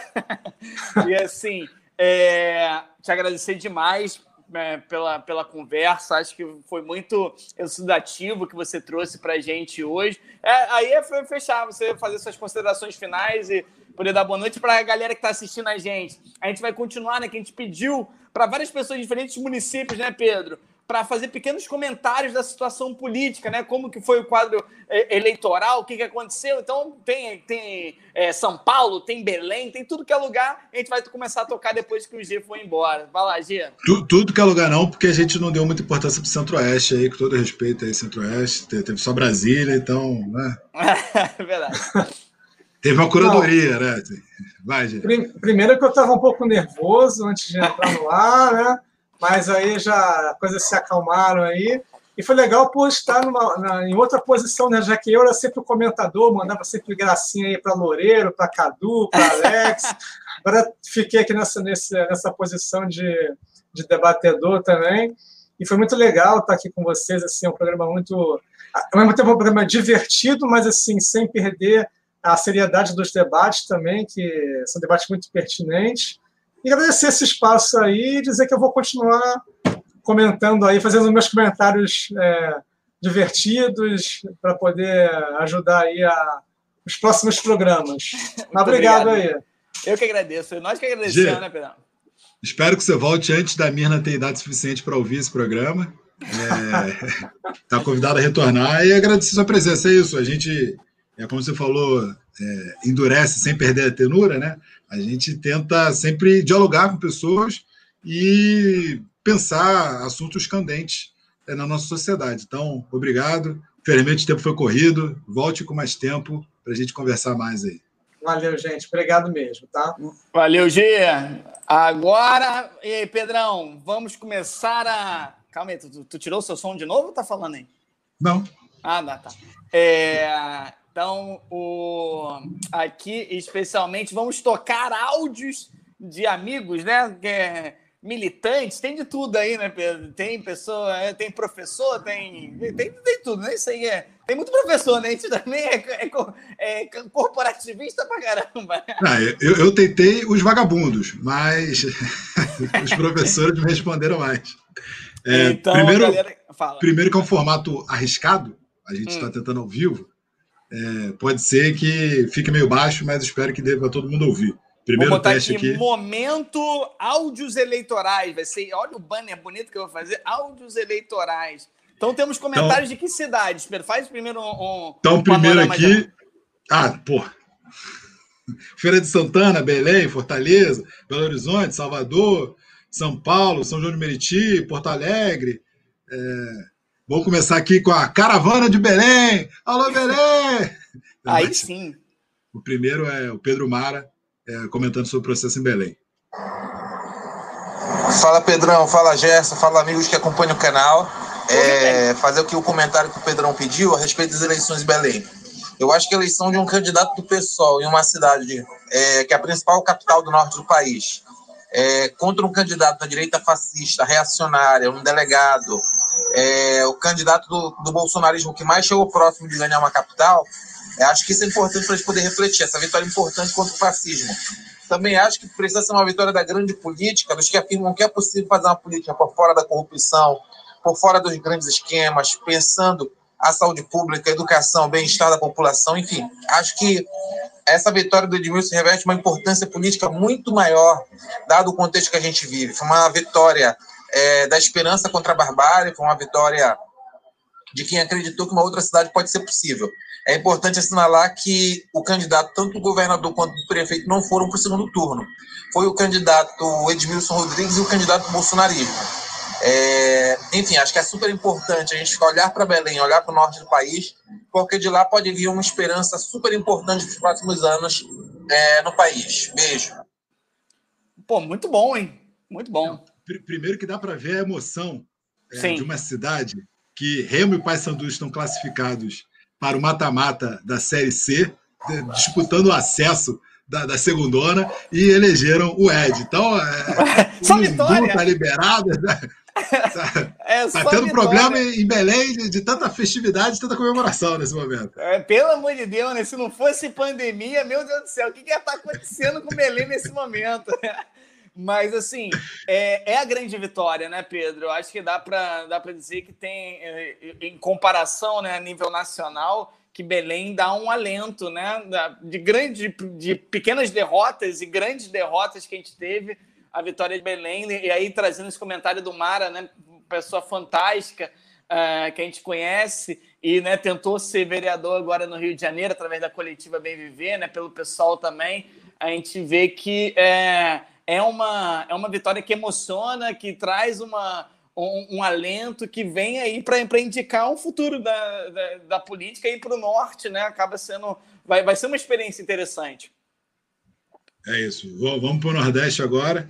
É, inclusive, Filipão, porra, tu não sabe porra nenhuma, hein? Chamou, falou que o, árbitro do Pará não pode arbitrar um jogo com alguém do Sergipe. São regiões diferentes, ficam mais de 2 mil quilômetros de distância um ponto do outro. Vai ser burro assim, é bolsonarista mesmo. Enfim, depois do meu momento aqui. Tudo bem. Voltar agora para o Nordeste. É, primeiro vou fazer Fortaleza, depois é, Bahia Salvador. e Feira de Santana ali. Isso, é, Salvador e Feira de Santana. No primeiro turno das eleições de Fortaleza, tinham três candidatos principais, candidatos mais fortes. A Luiziane, que é uma candidata do PT, que já foi prefeita de Fortaleza por dois mandatos. É, tem, tínhamos também o doutor Sarto, que era presidente da Assembleia Legislativa do Estado. E tínhamos o capitão Wagner, que é um representante da classe dos policiais, principalmente da polícia militar, e que está ligado, em certo sentido, ao bolsonarismo, né? ligado a um grupo de direita e tem o apoio do, do, do capitão Bolsonaro. É, no, no, no primeiro turno acreditava-se que seria bem acirrada, né, assim, entre esses três, quem iria para esse segundo turno, e o que se mostrou foi que a força dos Ferreira Gomes é muito grande, e eles conseguiram é, conseguiram entrar no segundo turno junto com o Capitão Wagner, que já se mostrava o líder de votos no, no primeiro turno. No segundo turno, fica mais forte ainda a influência dos Ferreira Gomes na eleição, que conseguiram cooptar aqueles votos do eleitorado da Louisiana, eleitorado do PT. É, no segundo turno também tem o apoio do governador Camilo Santana, que é do PT, mas está fazendo campanha para o doutor Sarto. E, enfim, essa força se mostrou muito grande, o que fez com que o, o doutor Sarto ganhasse a eleição no segundo turno, mesmo que seja por uma diferença muito pequena. É, só para arrematar aí, quem mandou o áudio foi o Rodrigo Gadelha, né, do de Fortaleza. E a Luziane já foi prefeita é, de Fortaleza e fez algumas. É, comprou uma briga de reforma urbana, tanto de casas populares no litoral, quanto vias de transporte para essa região. E aí ela foi execrada pela mídia hegemônica por não defender é, esse interesse da especulação imobiliária é, na região. Então, aí é um bom destaque que o candidato bolsonarista perdeu nesse segundo turno na Fortaleza. Ah, e, Pedrão, também quando fala Ferreira Gomes, né, para associar diretamente, né, o Ciro Gomes é o Cid Gomes, né, então assim, é bom, eu até fui dar uma pesquisa, é isso mesmo, né, para ver que quando fala Ferreira Gomes é a família da, desses dois grandes personagens da política brasileira. Segue o jogo! É, Ego Almeida de Feira de Santana agora. Feira de Santana. Fala, camarada. Então, dando um repasse sobre as eleições aqui na Bahia, eu acho que podemos definir essas eleições é, por três elementos, né, aqui. Um, o da continuidade, ou seja, os partidos que já estavam no poder permaneceram principalmente nas, nas principais cidades, ao menos, né? É, dois, a vitória dos partidos clássicos, né, da direita e do centro, que é uma característica que, que me parece que foi presente no país todo. E o três, o antipetismo, né, principalmente ficou bem perceptível nesse segundo turno. Em Salvador, na capital, né, foi um, a eleição se encerrou, foi definida no primeiro turno, né, com Bruno Reis, candidato que era o vice-prefeito do ACM Neto, então era o candidato da situação lá do Democratas, venceu com 54% dos votos, uma votação bem expressiva, né? Então o, DEM vai permanecer governando o município de Salvador. Deu ruim, o município de Salvador. Em segundo lugar ficou a Major Denise, que era a candidata do PT, e aí uma peculiaridade daqui, o PT tem uma relação muito grande, né, o Rui Costa tem uma relação com o atual governador, tem uma relação muito grande com a polícia militar, então lançou uma candidata da PM para a disputa eleitoral no, no município, né, e foi derrotado. Nas duas cidades que tivemos segundo turno, né, em Conquista, foi a disputa entre o Erzen Guzmão a, uma, um candidato à reeleição né, do, demo, do MDB, e aí ele venceu o Zé Raimundo do PT com 54% dos votos. E aqui em Feira de Santana, né, de onde eu falo e eu consegui acompanhar mais de perto, também foi uma disputa entre MDB e PT. E também houve a reeleição do MDBista, do Cobé Martins, também com 54% dos votos. Foi uma relação bem semelhante, né? E aí, algumas peculiaridades que o candidato ele era do MDB, mas ele é apoiado pelo DEM, né? O DEM aqui em Feira de Santana governa há cinco mandatos e agora eles não conseguiram um candidato propriamente deles e lançaram o candidato que foi o vice-prefeito, né? Colbert Martins era vice-prefeito de José Ronaldo do DEM e foi ele o candidato do, do ACM Neto, do José Ronaldo que é quem governa aqui a cidade há bastante tempo. Né? Uma característica que, pela primeira vez em 24 anos, tivemos segundo turno na cidade, porque quando José Ronaldo se candidata, ele foi quatro vezes prefeito, né? É, ele venceu todas no primeiro turno. E a outra característica é que aqui o José Neto do PT teve apoio da candidata do PSL, Então, a candidata bolsonarista do PSL, no segundo turno, apoiou o candidato do PT né, em defesa da mudança, né, com aquele discurso da mudança, para que não houvesse essa continuidade desse grupo político que está aqui na cidade há mais de 20 anos. Então, essa foi uma das características, né? É, e aí, no segundo turno, teve o Marco Feliciano, esteve aqui nas igrejas para fazer campanha para o Colbert, enfim, né? Tudo aquilo que a gente já sabe. Acho que esse foi o panorama das eleições aqui no município. Né? Uma coisa positiva foi a eleição do candidato do PSOL, o primeiro vereador do PSOL na cidade, o Jonatas Monteiro, que foi a maior, mais bem votado da história, né? vereador mais bem votado da história. Então, vai conseguir fazer uma disputa ali dentro da Câmara. É isso, saudações, camaradas. Muito bom, hein? É, é longo, mas é isso, né? informações importantes aí. Sobre é, aí, não, tenho... eu gostei. Fala, Pedro. Pode falar. Não, que eu gostei que ele falou do negócio do PT lá na, que botou um policial. Pelo que eu sei nesse esse Rui Pimenta aí, né, o governador, ele gosta de bater em professor, né? Rui Costa. Ser, é, Rui Costa, né? É, ele gosta de, de bater em professor. Deve ser por isso ele que bota um policial aí, né? Vai botar um PT aí através de um policial, que é negócio de, de bater mesmo, vai, vai, pra, vai, vai continuando né, nessa função. O, o, Rui Costa é um bolsonarista transvestido de, de, de na legenda PT. Assim. tá, porque... tá, ali só pela legenda. É, porque, inclusive, fez um, durante a Copa do Mundo, ou dos, sei lá, aí, qual dos mega eventos esportivos que tiveram aí, ele comparou o policial que matava na favela ao atacante que às vezes perde o gol. Então, assim, né, o, o artilheiro é, dos gols é o mesmo artilheiro da artilharia militar que mata pessoas. Bizarro. Então, é, é bizarro, né? A forma que tratou todas as greves de dois anos atrás e tudo mais. Então, é, é, essa disputa ACM e Rui Costa é, é, a gente que perde, né? Ah. Vou agora de Moacir, Salvador. Fala, minha galera, de um programa qualquer. Quem fala aqui é Moacir Chamusca.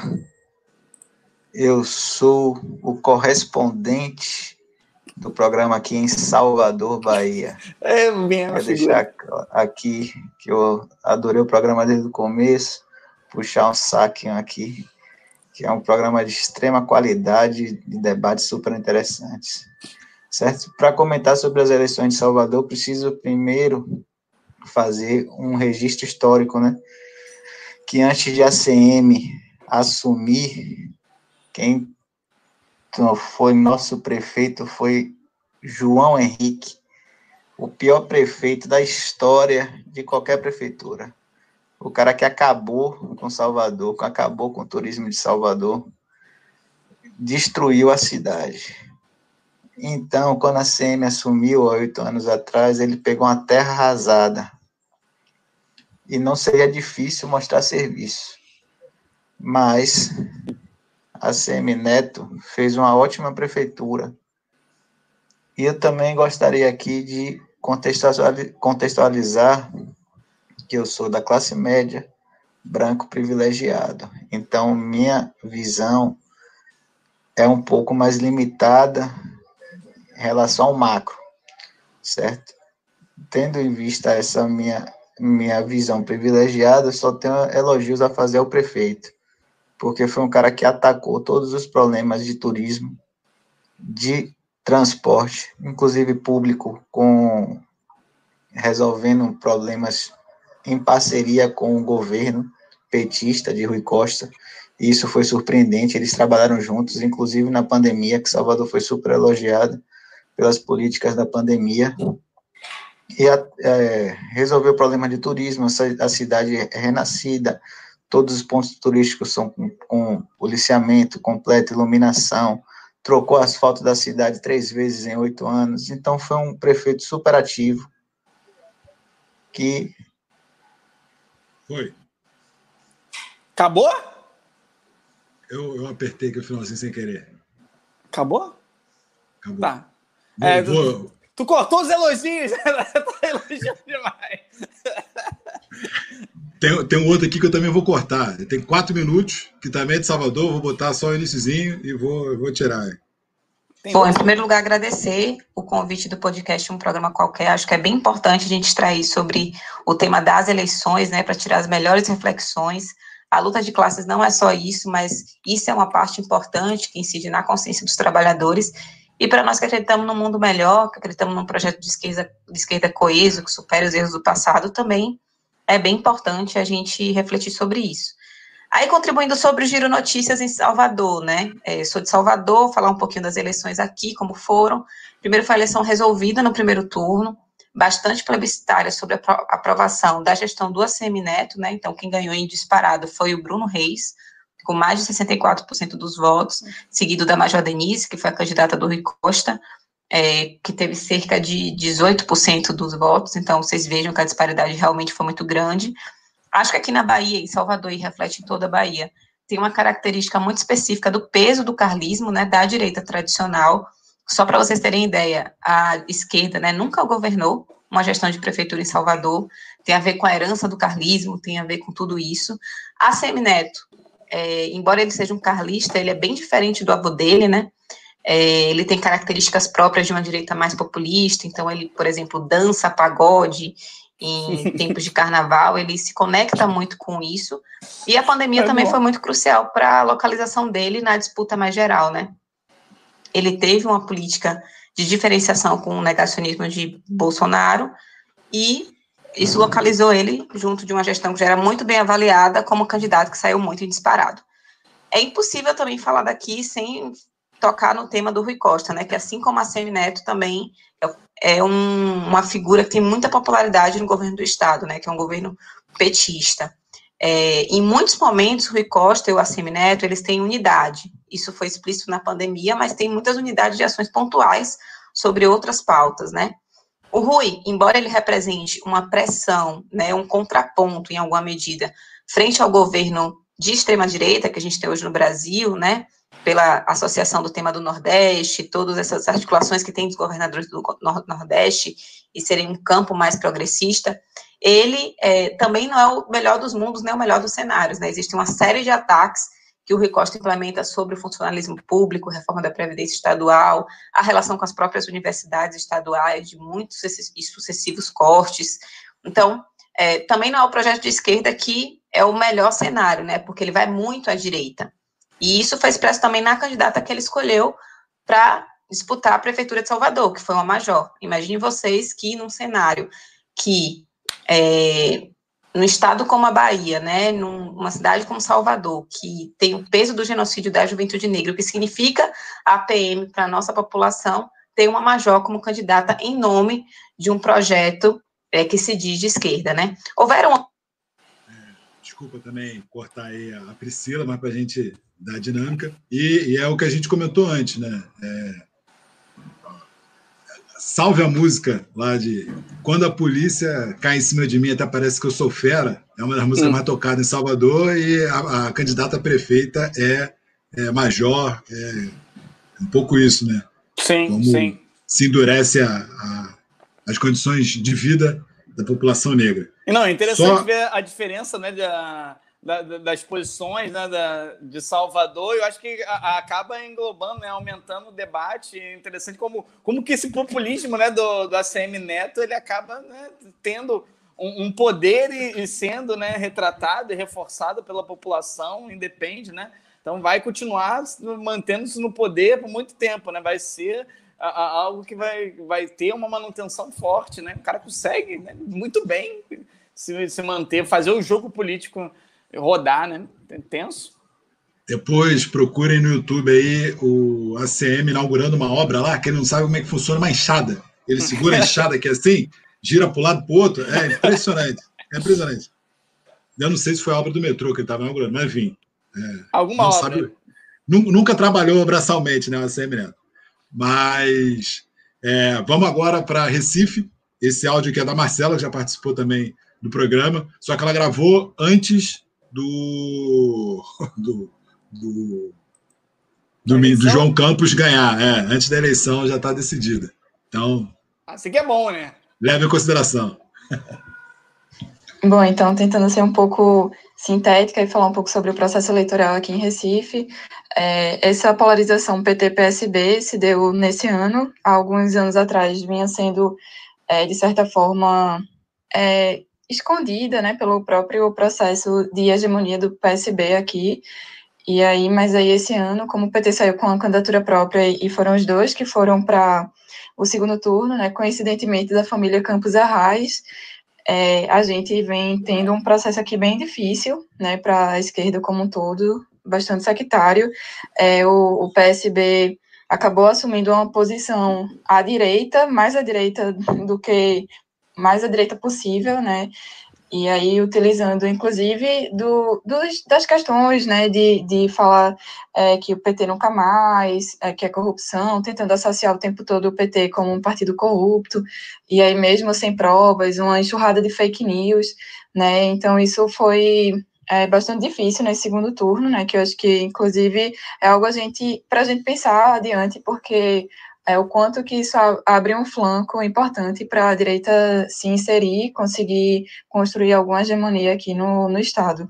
Né? E aí, algo, outra coisa que eu acho interessante também de ressaltar é, é como o debate conservador conseguiu pautar esse segundo turno, né, à medida em que a, o debate do, do moralismo, né, do casamento homoafetivo, aborto, etc., tudo, tudo isso como de costume, acabou tendo uma, uma inserção muito grande, né, assim, primeiro com as acusações de que Marília era contra a Bíblia, etc. Então, a candidatura do PSB começou a pautar isso e o último debate foi terrível. Então, a gente vê que mesmo quando partidos de centro-esquerda estão disputando, as pautas de direita conseguem é, se, se hegemonizar, né, assim, conseguem é, ter uma capacidade de de inserção, né, e o debate acabou sendo pautado por isso. Enfim, mas a gente está no, no, segundo turno extremamente é, difícil, né, vai ser voto a voto mesmo, é, não, não, não tem um palpite, né, mas acho que por muito pouco é, tem uma grande possibilidade de Marília se eleger, é, até porque é, João Campos é um candidato muito inexpressivo, né? Ele é somente filho de Eduardo Campos, mas teve um, um último mandato pela metade, né? Dois anos somente de deputado federal. Então, eu acho que isso pesou bastante na, nas decisões, ainda que o antipetismo tenha sido bastante estimulado pelo PSB. Enfim, vamos, vamos aguardar aí. Eu acho que o Recifense é, tem a oportunidade de trazer novamente uma cara mais progressista para a cidade, né? E eu conto com essa possibilidade e sigamos adiante muita luta. É, só para arrematar aí, pobre, pobrezinha, né? Ainda tinha esperança da, Entendi, do. Não, eu, eu, ia fazer um comentário muito simples, que a gente fala, ah, quando tem uma discussão no grupo da família, como que vai ser um Natal? Esse Natal dessa família aí vai ser, ninguém vai se ver, vai ser uma mentirada, vai ser fake news. Imagina se não fosse da família, né? Não quero nem imaginar, imagina a, a festa. É, tem, tem, um pessoal falando que vai ser notícia de jornal daqui a uma década, as famílias, a família, né, se reunindo de novo, assim, ah, finalmente os campos com a Arraia se juntaram, né? Mas impressionante como foi a baixaria mesmo da, na disputa no segundo turno, né? Ofensas e, e mentiras é, nessa linha aí mesmo que a Marcela falou. E como o PSB é um partido de ocasião, né? É, se, se finge progressista, mas foi um dos que votaram pelo, é, pelo impeachment da Dilma, por exemplo, né? Sim. É, tem várias posturas bizarríssimas. Enfim, né? a primeira dama é a Tabata Amaral. É, é disso que a gente está falando. Né? É. Vai lá, é... vamos para onde agora? Então, tu quer ir para. Inclusive, ó, pelo horário, São Paulo vai cair, hein? Ah, São, Paulo, São Paulo todo mundo ouve falar, a gente vai ter que falar São Paulo. Vamos para Minas, que o Henrique tá me mandando aqui, que ele falou que queria ter falado mais. Ele tá vendo que teve áudio de mais dois minutos, ele mandou áudio de um minuto só e falou, pô, Gerson, podia ter mandado um áudio melhor, né? Mas é bom que é curtinho. Vai, vai, Henrique, nós chamamos. Nós chamamos de ter Obrigado, feito certo. Obrigado pelo respeito. Bom, eu sou o Henrique, de BH. A eleição de, de BH foi muito dominada pelo Calil, que o mandato dele não popular, né? Não tem nada de popular no Calil, mas a postura dele de ser assertivo, de endurecer a cidade contra a pandemia, de enfrentar a parcela mais conservadora, deu uma moral muito grande para ele ganhou de braçada, ganhou com uma vantagem gigantesca no primeiro turno. A gente ficou mais interessado no, na parte de baixo para ter uma noção de como vai ser a próxima. Aí tem o Bruno Engler, que vai na onda do, do, do bolsonarismo, o João Vitor Xavier do PSDB e a Áurea Carolina do PSOL. Interessante é que para vereador, duas pessoas ganharam as maiores marcas da história da cidade, que foram foi o Nicolas Ferreira também na onda do bolsonarismo e a Duda Salabert, que é uma mulher trans, é a primeira pessoa trans a ser vereadora em BH, que também bateu o recorde, teve mais de 30 mil votos. Ela estava no PSOL, mas trocou para o PDT. Ela deve se tornar um nome interessante aí para a política de BH e de Minas aí nos próximos anos. Henrique, Bom, sucinto, bem na, na, parada, fez alguns comentários aqui comigo, né? Falando sobre a Duda, né? Que ela era do pessoal, foi para o PDT, né? Tem toda uma situação ali de mudança, mas é interessante, né? Uh, o quadro político de, BH no momento.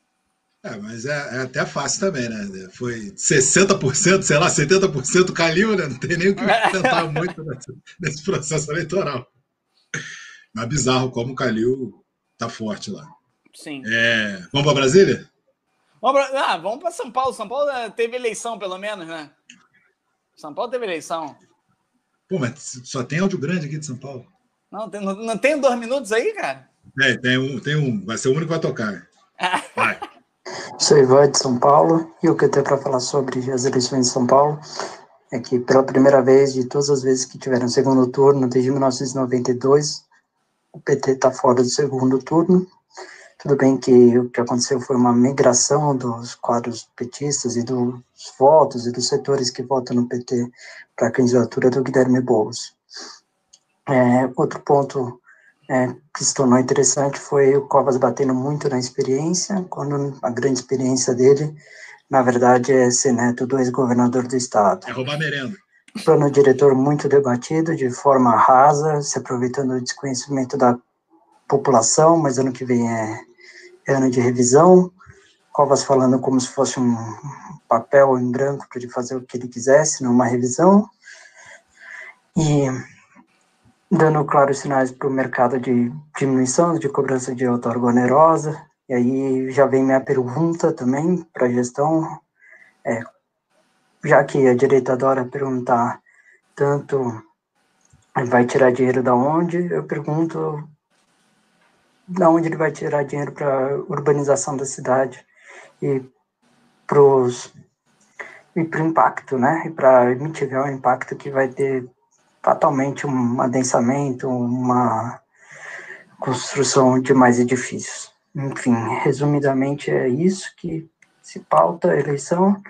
Vou somando mais uma vez derretendo antes do, antes do final do primeiro turno. E Covas e Bolos devem ser motores fortes nos próximos anos. Esse Russomano é o maior flop da história da política, né? Esse cara. Ele merece tudo de ruim, né, cara? Esse, esse foi cancelado, a política do cancelamento deu certo essa pessoa. Amém.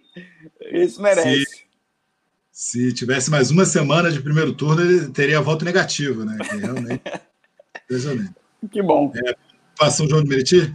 É, São aqui pertinho, né? Uma representante da Baixada, né? Para a situação de como que é, o que está acontecendo lá, eu acho legal. Vamos lá.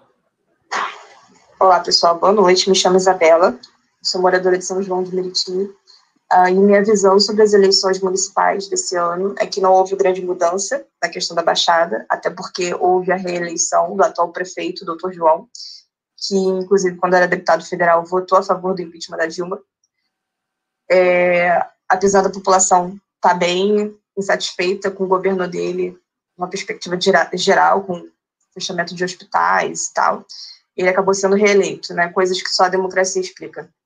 Mas o que é importante apontar é que no primeiro turno houve é, um crescimento do Vinícius Baião, que era a única oposição de fato, né, que, do PSOL, então a gente vê o pessoal ganhando um pouquinho de força, né, caminhando como um, um, suposto partido de oposição a esses partidos que, de direita que predominam na Baixada Fluminense e principalmente partidos de direita cristãos. Então a gente tem PHS, PSC, então a coisa é bem mais complicada, né? E é isso, a gente espera que o pessoal, né, ou qualquer outro partido de oposição que surja possa ganhar um pouquinho mais de força para a gente mudar um pouco esse cenário, porque realmente não há oposição na Baixada, né? Os partidos de direita brincam aqui e reelegem quem eles querem. Ah, quadro sinistro e, e, pelo que parece, o segundo turno era um miliciano contra outro. Ponto. É, é, é era um cara, se for qualquer um dos dois, os dois horríveis, qualquer um dos dois é, seria péssimo. Vou, vou buscar aqui o nome rapidinho, hum. mas é muito isso, né? É, São João de Meriti, se eu não me engano, foi onde mais teve assassinatos de candidatos. Isso ao executivo. Então, é assustador, né? Como é que funciona a Baixada Fluminense, né? É, eu que estive no primeiro turno lá em Caxias, é impressionante como boca de urna está liberado, como aquele tapete de santinho é, é normalizado. E o Washington Reis, mesmo impugnado, já foi absolvido e afins, foi eleito com o pé nas costas Fora de Caxias, o cara não pode sair de Caxias, que ah. vai ser preso e afins, mas é, dentro de Caxias ele manda, ele é ovacionado, né? Não, e Isso... são os mesmos candidatos desde sempre, né? O tal do Dica tá todo ano, o Washington Reis, e agora porque não pode ter o Zito, porque não dá, mas ele bota a, a Andréia, né? A Andréia Zito, que usa o sobrenome. É um negócio muito esquisito o que acontece em Caxias, pelo amor de Deus. É, eu pedi um áudio de um amigo nosso de São Gonçalo, acabou não chegando também aqui a tempo. E aí, só para falar rápido, né? Que o capitão Nelson do Avante é um conhecido matador da região e no, no, na posse desfilou em carro aberto com muitos indiciados pela morte do irmão do Freixo. Então, assim, Sim. É esse nível de barbárie também que a gente convive nas regiões do Rio de Janeiro. Perfeito. É, vamos lá? Quer vamos descer? Porto, Porto Alegre? Porto Alegre, vamos lá para. Né, já, já prevejo o áudio decepcionado, no mínimo. A, a Tati me, me xingou aqui no, no chat, que eu pedi o áudio em cima da hora, mas eu pedi áudio para uma galera. E cada dia era a frustração de alguém que não mandava o áudio que eu pedia. Aí acabou da, da pessoa de confiança, eu só cheguei na Tati hoje, porque né, hum. Ontem foi um dia é, peculiar para todos os rubro-negros e tudo triste. mais. Então, Demorei mesmo. a conseguir é, voltar a funcionar de maneira mais decente. Mas vamos lá com a Tati no Rio, no Rio Grande do Sul, lá em Porto Alegre. Eu descobri que é muito difícil tentar resumir o processo eleitoral de Porto Alegre em um minuto, mas eu vou tentar. Não conseguiu. Uh, candidaturas, né, para o processo eleitoral. Tínhamos o atual prefeito, Marquesan, tínhamos o ex-prefeito, o Fortunati, o atual vice-prefeito, o Paim, e o ex-vice-prefeito, uh, Sebastião Melo. Que bagunça! Além desses, tínhamos mais algumas candidaturas de direita.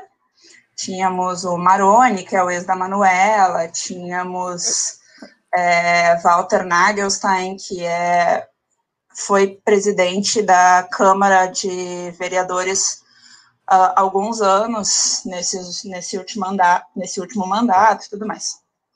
Uh, e aí tínhamos as candidaturas mais à esquerda, né, de centro e esquerda, que é Juliana Brizola, ancorada no sobrenome do seu avô, Manuela, numa coligação junto com o PT, né, a Manuela do PCdoB, numa coligação junto com o PT, e Fernanda Melchiona no PSOL, uh, sendo apoiada pelo PCB e tínhamos também o Júlio Flores, do PSTU.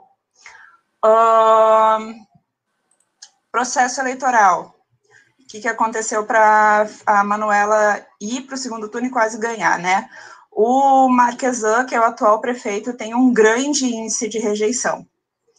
E como tínhamos muitas candidaturas de direita, os votos acabaram se dividindo entre o Marquesan, o Sebastião Melo e só. O resto uh, levou poucos votos.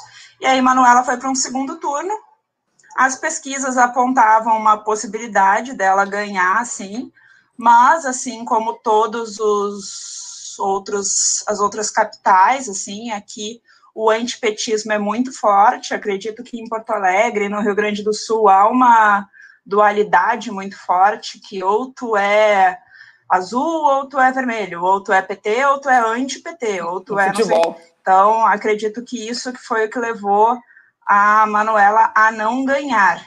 Houve um grande número de abstenção, Porto Alegre foi a capital com mais abstenções, é, tanto em termos, uh, acredito que só em termos percentuais, não sei se em números absolutos é a capital com mais abstenções, mas em termos percentuais foi, uh, que demonstra que há um descaso com a política, assim, né, com a política eleitoral, e temos aí agora pela frente quatro anos de luta, porque o Sebastião Melo já não é muito bom, e o vice dele é o Ricardo Gomes, que é um cara que ataca servidor, que quer privatizar tudo.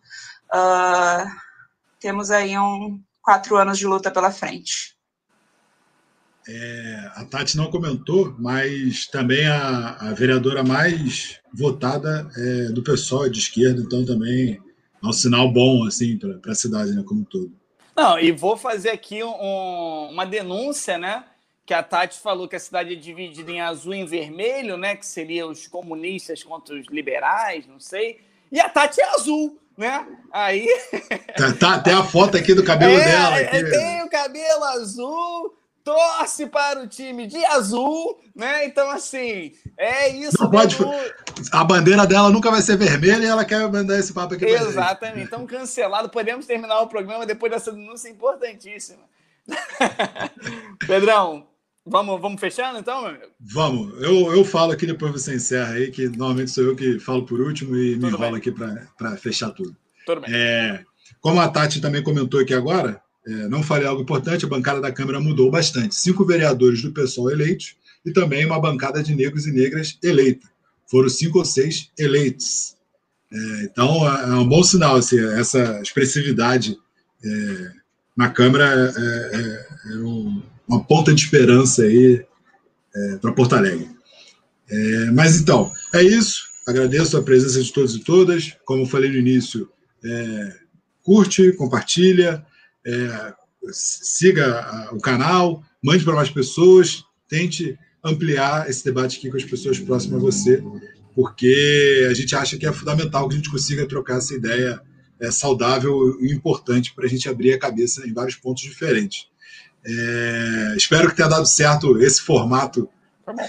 Os números, depois que o nosso convidado foi embora, diminuíram aqui na live, mas quem está ouvindo é, de casa, o podcast deve, deve ter dado igual o número. Né? As pessoas podem não ter desistido. é, é, isso, beijos e até semana que vem. É, vou agradecer também todo mundo e assim e dizer né, que política não é feita só em eleição. Né? Eu aprendo muito com você, Pedrão, com o Gabrielzinho que estava aqui, Pedrinho, Mara, né, o G que foi nosso convidado, né? Que a política não, não se resume a votar, né? Apertar um número na tecla. E eu acho que hoje a gente a gente vê um pouquinho melhor sobre isso, né, meu amigo? Então é isso. beijo a todos que assistem a gente. Aquele curte, compartilha, manda pro pai, manda pra mãe. Quem mandou áudio aí, né? Pode passar, né? Cuidado com ao sair na rua, quem criticou muito é, pesadamente. E é isso. Valeu. Até mais. Até Valeu. Valeu. Não votem branco.